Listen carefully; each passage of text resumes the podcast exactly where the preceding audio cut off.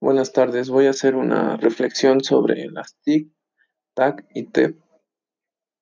Considero que sí son importantes en la actualidad porque pues, nos tenemos que ir amoldando en, todo lo que domina el, entorno educativo en, en, cuanto a recursos y herramientas.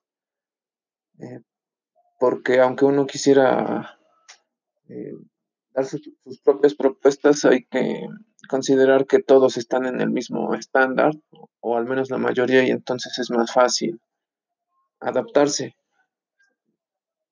Pero además yo considero que se deberían tomar en cuenta otras cosas porque, por ejemplo, el libro que leímos de tarea, yo siento que escribe de forma muy ideal, como si todos los involucrados en la educación, desde los maestros, los alumnos o los que hacen los programas educativos o las reformas, supieran qué es lo correcto o como si actuaran todos de buena forma.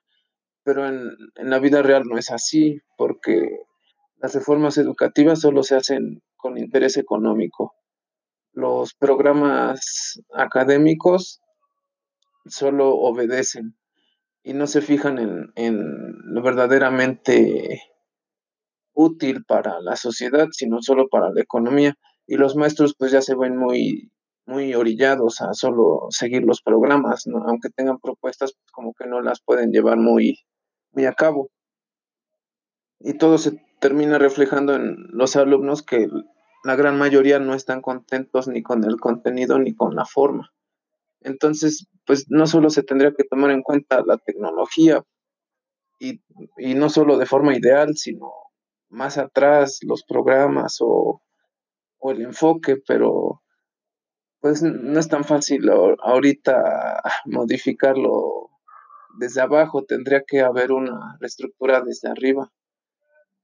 Y pues ya en, regresando a lo de la tecnología, sí está bien introducirla, quizá paso a paso, eh, pero no, no estaría bien depender de ella.